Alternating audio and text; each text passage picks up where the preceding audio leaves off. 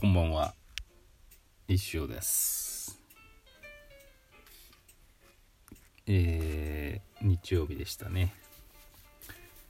いかがお過ごしでしょうか？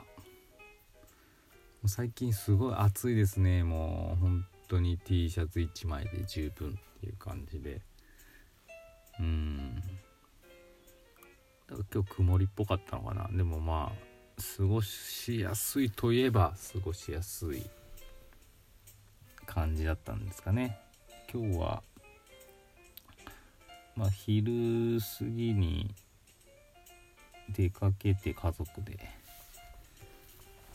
あの下島で文房具とか買ってきて、まあ、子供たちも明日登校日だったりとかもうあと1週間後にやっと学校が始まるんでそのまあノートとか準備ですかね。ようやく日常は戻ってくんのかなっていう感じなんですけどね。うん。まあ早く普通の日になるといいですけどなかなかまあすぐにはならないでしょうね。こればっかりは。で夕方ぐらいにですねあのどこなのかな高富の方に公園ちっちゃい公園にあのバスケットゴールがある小学生用のところがあるんですけどそこへもう久しぶりに行ってみんな家族でまあバスケをやっておりましたと。まあ結構ねなんだかんだ兄弟喧嘩みたいになっちゃうんでねめんどくさかったんですけどね。兄が久しぶりに運動してたんでね、うん、まあ良かったのかなと思います。じゃああのコーナーいきますか。くにくにのコーナー。じゃあいきますね。先生こんばんは。うすうす気づいてはおりましたが乾燥マスマシュマロはすぐに食べられてしまうのでなるべく質の高い質問を送ろうと決めた石下くにくにです。乾燥マシュマロっていうと乾いてるマシュマロを思い浮かべる人がいるかもしれないですけどそうじゃないですよ。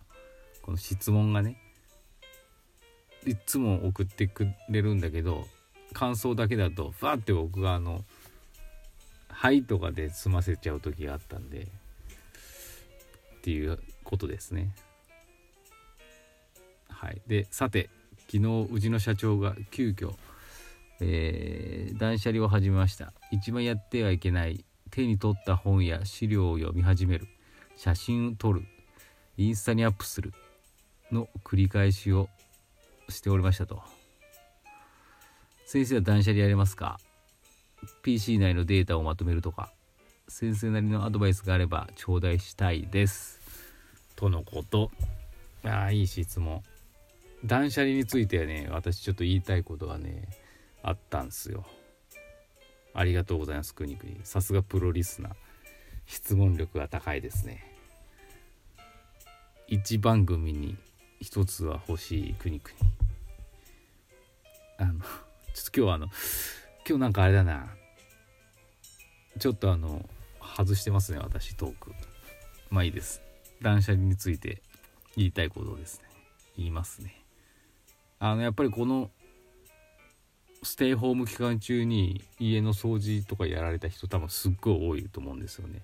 あの街にあるなんだろうエコステーションみたいな段ボールとか雑誌新聞それからまあ古着とかをなんか捨てれる場所があるじゃないですか。もうあそこもえらいことになってましたよね。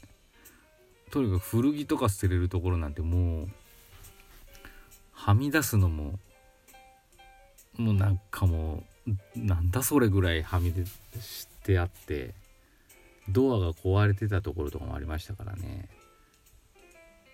まあ、それぐらいみんなやっぱ断捨離月間だったと思うんですけどで私もまあ大きく2回ぐらいやったんですね。で2回もあの粗大ごみ場まで捨てに行ったっていう話は多分ラジオでもしたんですけどあのほんと最近すごい断捨離が上手くなったなって自分で思ってます。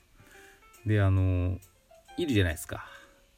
断捨離とかあのそ片付けでをなりわいにされてるなんとかまりさんとかね片付けなんとか流片付け方法みたいな。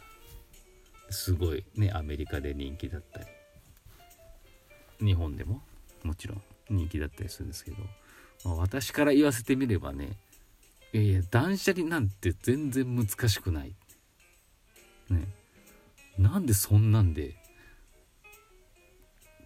そんなんが仕事になるの？みたいな、ね、そんなアドバイスが。って思ってるぐらいなんですけど簡単なんですよこれ断捨離って。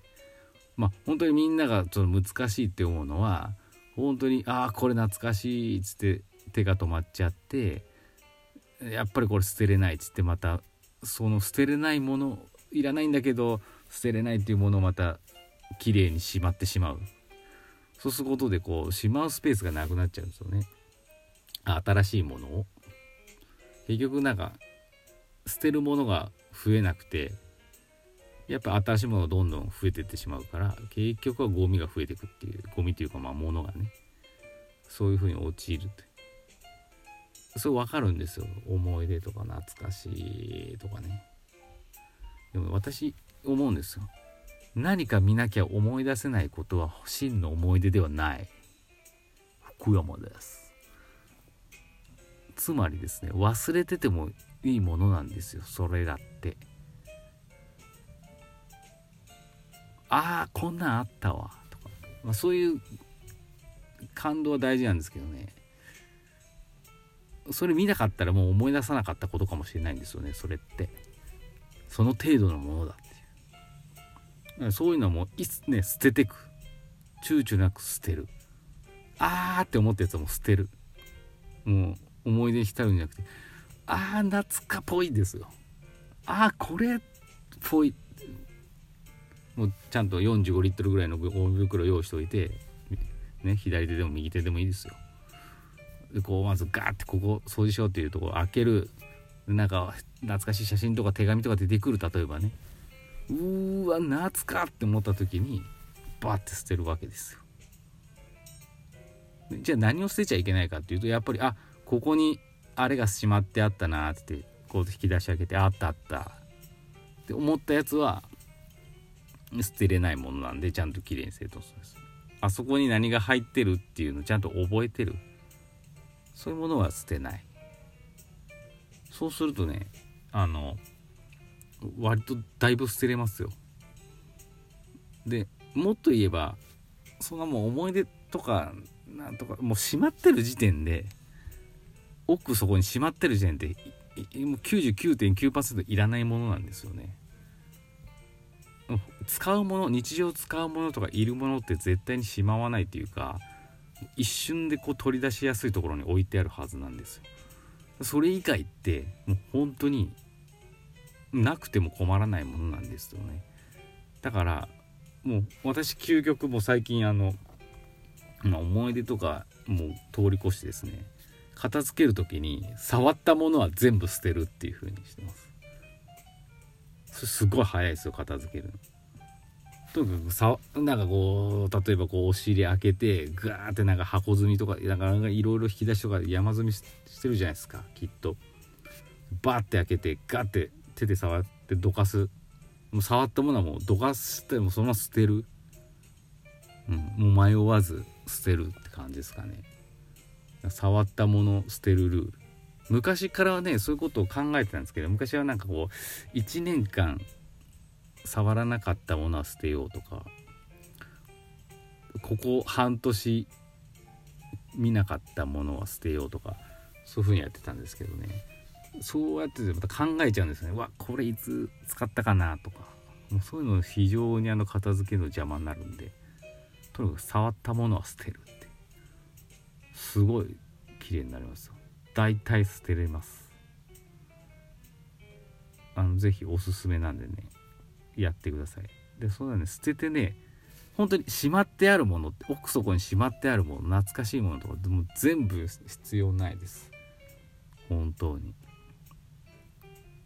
だって必要だったら結構触りますからね。うん。是非試してみてください。あとまあマジレスするとですね。まあとはいうもののある程度なんか物は残るわけです。だいぶ減りますけどね。すっごく。でまあ例えばく、うん、なんかこうどういう風にしまうのかの自由なんですけど引き出しになんかがいっぱいだった引き出しが割と整頓きっちり整頓されてああ綺麗になったって思うかもしれないですけど整頓することが綺麗にすることとか断捨離じゃないですもんね。捨てることですから。もうほとんど引き出しとかってどうだろう。2割ぐらいまでしか入れないものを引き出しの中とか一つのこうボックスの中に2割ぐらいしか入れないっていうのが非常にいいと思いますよ。そうするとまあたとえその後ですね何か買ってしまおうと思う時に非常に分かりやすくしまえるんですよね。